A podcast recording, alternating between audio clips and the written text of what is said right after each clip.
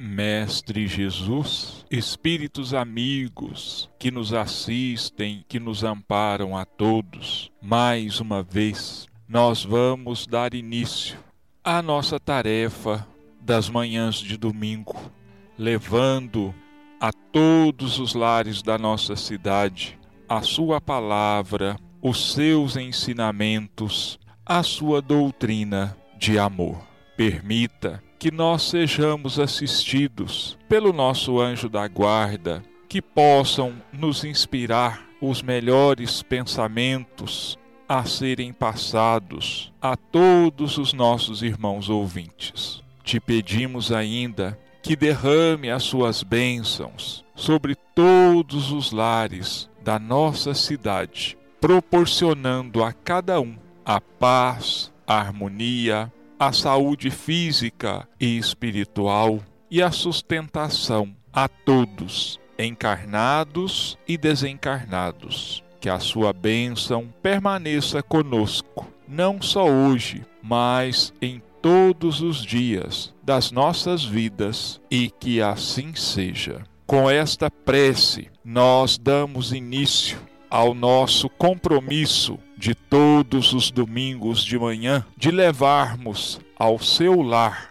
os ensinamentos de Jesus pela ótica da doutrina espírita. No programa passado, nós demos início a alguns comentários sobre os princípios básicos da doutrina espírita. Nós falamos da crença na existência de Deus e fizemos alguns comentários. Falamos também de Jesus, que é o divino modelo que Deus proporcionou a todos nós aqui na terra para nos guiar, para nos amparar, para nos proteger. E hoje nós vamos dar continuidade falando de mais alguns desses princípios básicos da doutrina espírita. Nós temos também como princípio básico da doutrina espírita a pluralidade das existências, a reencarnação, que é o renascimento do espírito em corpos diferentes e em épocas diferentes. A reencarnação, ela tem como objetivo nos proporcionar oportunidades de crescimento, oportunidades de transformação. E nós nascemos e renascemos na terra tantas vezes quantas se façam necessárias, até que nós alcancemos todo o conhecimento que possa a terra proporcionar aos nossos espíritos, e aí nós vamos mudar de planeta, como nós aqui na Terra mudamos de escola. Estamos no primário, depois passamos para o ginásio, como nós sempre dizemos, ensino médio e depois nós ingressamos numa universidade, onde nós buscamos uma graduação. Pois é, nós estamos buscando uma graduação aqui na Terra que nos proporcione os meios de nós mudarmos de planeta, de continuarmos a crescer em outras casas que o Pai possui no universo. Então, esse é o objetivo da reencarnação. Não caberia falar aqui agora, por causa do pouco espaço do nosso tempo, mas eu vou fazer é aqui um pequeno comentário sobre o seguinte: muitas pessoas dizem assim: reencarnação não existe, porque se a reencarnação existisse, nós nos lembraríamos daquilo que nós fomos em vidas passadas. Bom, esse não é um argumento válido para se tentar contestar a realidade da reencarnação. Por quê? Eu vou apresentar apenas uma razão por causa do tempo. Nós não nos lembramos realmente das nossas reencarnações passadas. Quando nós estamos acordados, quando nós estamos na nossa vida de relação, quando nós estamos em contato, em vigília, em contato uns com os outros. Mas acontece de muitas vezes, quando nós dormimos, o nosso corpo está descansando, o nosso espírito se desliga do corpo e ele volta muitas vezes a tomar consciência plena do que ele foi. Não é sempre, não, mas acontece. E ele então entra em contato com essas vidas passadas, com alguma dessas vidas passadas e se lembra o porquê tem para ele a justificativa de o porquê de tantas dificuldades que se passa nesta vida, por tantos problemas, tem-se esta explicação. Então, por que nós não nos lembramos desse tipo de sonho? Porque o nosso espírito está separado, afastado do nosso corpo.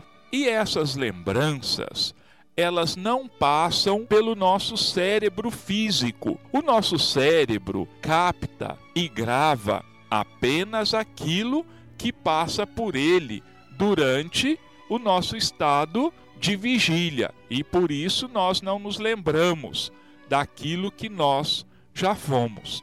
E um outro motivo que é, chega para nós que tem origem na bondade e na sabedoria de Deus, porque na grande maioria das vezes a nossa família ela é um núcleo de reunião de espíritos que se perseguiram, que se machucaram, que se prejudicaram mutuamente em vidas passadas. Então, nós precisamos estar esquecidos deste passado, porque se nós nos encontrássemos novamente, pais, irmãos, avós, e nos lembrassem de que um nos assassinou ou que nós o assassinamos. O outro nos despojou dos nossos bens, das nossa fortuna, ou que nós fizemos isso em relação a alguém. O que queria acontecer? O ódio ia retornar, o ódio ia brotar e ficaria comprometido o compromisso que nós fizemos de nos perdoarmos e de buscarmos crescer juntos, nos melhorarmos juntos, auxiliando uns aos outros. Então, essa é uma das explicações para o esquecimento das vidas passadas. Outro princípio básico da doutrina espírita é a preexistência e a persistência eterna do espírito. O que significa isso? Significa que o nosso espírito já existia antes que esse corpo fosse formado. Ele já foi criado por Deus antes, muito antes. E esse corpo que nós temos hoje, o nosso espírito se ligou a ele no momento da concepção, no momento em que o espermatozoide se liga ao óvulo feminino, há a, a concepção e a consequente ligação do espírito com aquele óvulo, porque ele vai se desenvolver de acordo com o pensamento daquele espírito, o crescimento daquele feto, daquele corpo, vai ser direcionado pela mente do espírito reencarnante. E a persistência do espírito também é isso, que a morte ela não existe. A morte é apenas um fenômeno passageiro nas nossas vidas. Ela é um momento em que o nosso corpo, já desgastado, já sem energias, adoentado, ele dá uma pane, ele para de funcionar. E a partir do momento que ele para de funcionar, o espírito se desliga do corpo, mas continua existindo como sempre existiu. Vai existir para sempre. O nosso espírito nunca terá fim. Né? Nossa vida, ela é infinita. Nossa vida, ela não é, não podemos dizer que ela é eterna, porque eterna é só Deus, mas ela é infinita, porque eterno é aquilo que não teve começo e não teve fim. Quem não teve começo e não terá fim, só Deus. Nós, espíritos, tivemos um início. Nós fomos criados por Deus e vamos persistir para sempre, para todo por todos os séculos e séculos. Outro princípio da doutrina espírita é a intercomunicação entre encarnados e desencarnados, quer dizer, aqueles que estão na terra e aqueles que já não estão mais aqui na terra, aqueles que nós dizemos de maneira errada morreram, mas como eu disse, a morte não existe. O espírito continua vivendo para sempre. E esses espíritos que se foram, esses espíritos que já deixaram sua, o seu corpo na terra, eles podem sim se comunicarem conosco que estamos encarnados na Terra. Sei também que existem pessoas que não acreditam na comunicação dos espíritos, mas isto é um problema pessoal de cada um. Não cabe a mim nem a ninguém discutir isso, é, querermos impor as nossas ideias, fazer com que essas pessoas aceitem os postulados da doutrina espírita. Isso não. Mas o espírito, ele pode sim se comunicar com os encarnados. Nós vamos dar continuidade aos comentários sobre os princípios básicos da doutrina espírita, falando agora de recompensas e penas como consequência natural dos atos praticados. Olha, é muito fácil entender esse sistema de penas e recompensas futuras para o espírito. Se na terra existe a justiça para punir os crimes cometidos, também a justiça divina, que é incomparavelmente muito superior do que a humana, que não pode ser tapeada, não pode ser corrompida de maneira alguma, a justiça divina, ela também, ela pune ou recompensa, de acordo com a ação do espírito encarnado ou desencarnado. Aquele espírito que dedica a sua vida à vivência do bem, à exemplificação do bem, que dedica-se ao próximo, que não magoa, não ofende, não prejudica ninguém, que vive, vamos dizer assim, de forma cristã verdadeiramente, esse vai ter a boa recompensa. Por quê?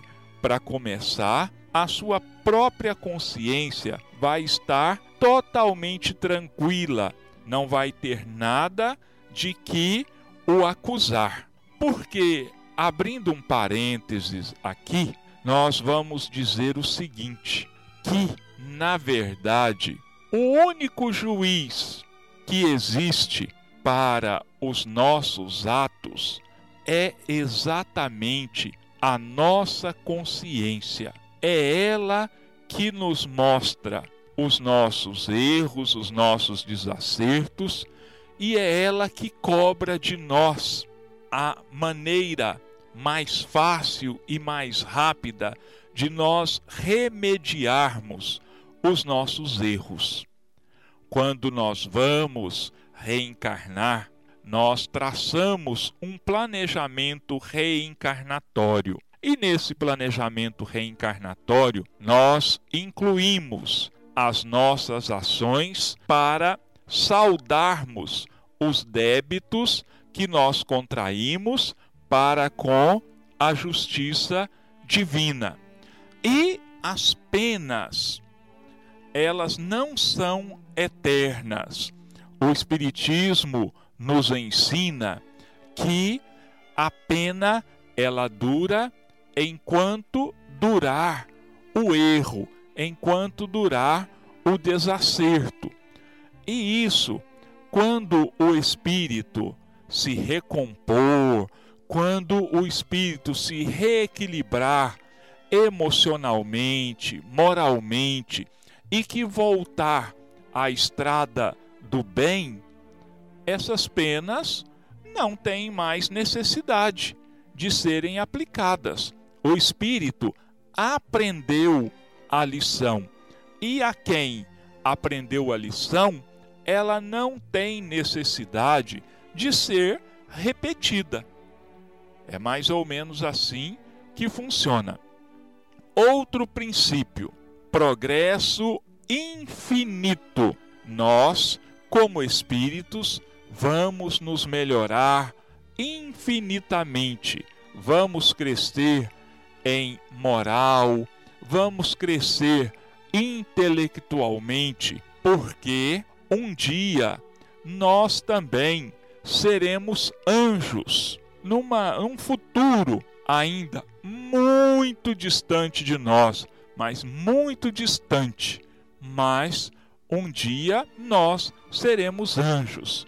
E se alguém às vezes pode estar aí estranhando essa nossa colocação, é, eu lembro que numa passagem de Jesus com os fariseus, quando Jesus é, está dizendo que é o Filho de Deus, os fariseus querem, é, perse vão persegui-lo e querem inclusive matá-lo. E nesse diálogo, Jesus diz assim: Mas vocês já não leram na Escritura, onde diz assim: Vós sois deuses.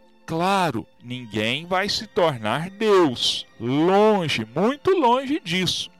Mas nós vamos nos tornar espíritos perfeitos. Aquilo que nós conhecemos hoje por anjos, arcanjos, serafins e assim por diante. Porque os anjos, eles não foram criados perfeitos por Deus. Eles se tornaram anjos pelo esforço próprio, pelo próprio trabalho.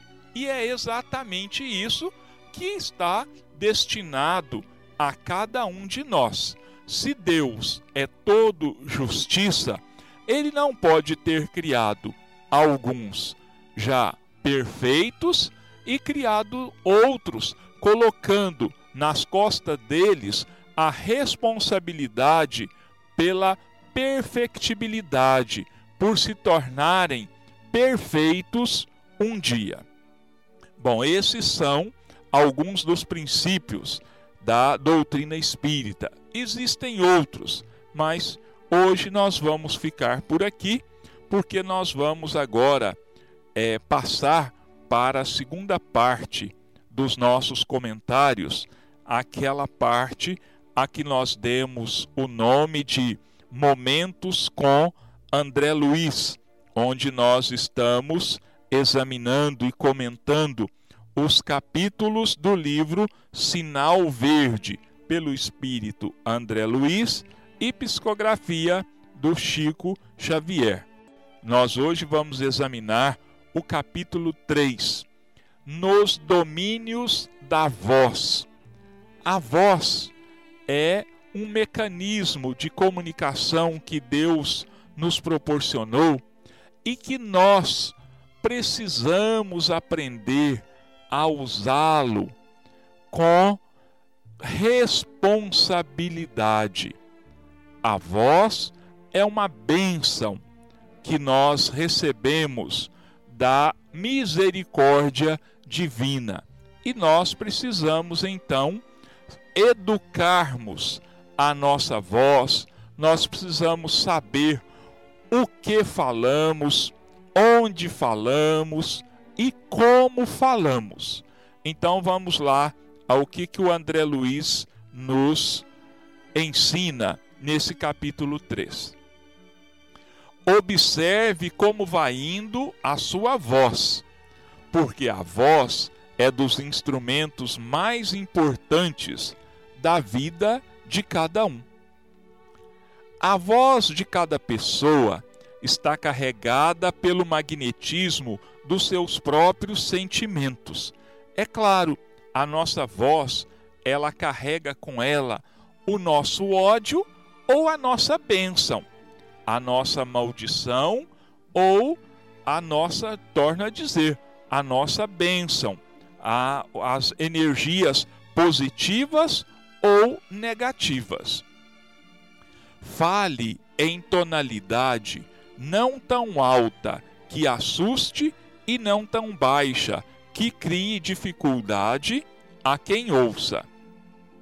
Sempre aconselhável repetir com paciência o que já foi dito para o interlocutor, quando necessário, sem alterar o tom de voz, entendendo-se que nem todas as pessoas trazem audição impecável. A quem não disponha de facilidade para ouvir, nunca dizer frases como estas: Você está surdo? Você quer que eu grite? Quantas vezes você quer que eu fale? Ou já cansei de repetir isso. A voz descontrolada pela cólera no fundo, é uma agressão. E a agressão jamais convence. Existe um ditado entre nós que é, se você quer convencer alguém, não grite, mude os seus argumentos. Então é preciso que nós saibamos usar um tom de voz que denote educação. Gritos, maldições, imprecações, nada disso é necessário.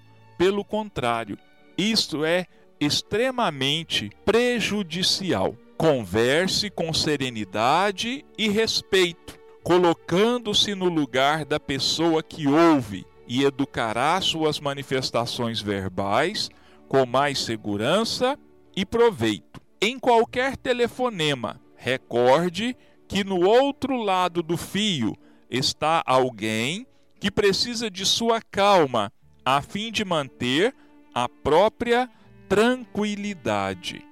Então fica aí para nós a, o ensinamento, a instrução de André Luiz no que diz respeito ao uso da nossa capacidade de fala, da nossa comunicação verbal, sempre buscando nos pautar pela educação, pela correção na maneira de falar, nas palavras usadas, sem que nós agridamos aqueles que estão nos ouvindo. Bom, nosso programa já está chegando ao fim. Então nós vamos agora fazer a nossa prece de agradecimento para encerrarmos essa nossa atividade desta manhã de domingo.